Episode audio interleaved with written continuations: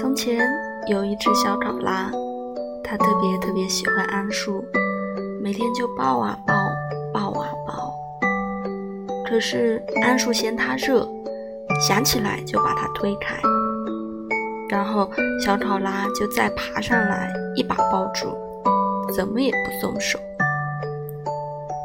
桉树对小考拉说道：“好热啊，你去那边待着好不好？”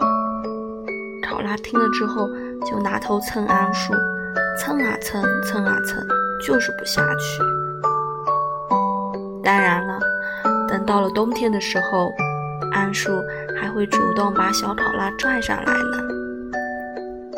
喂，小考拉，今天允许你抱着我，要抱紧哦。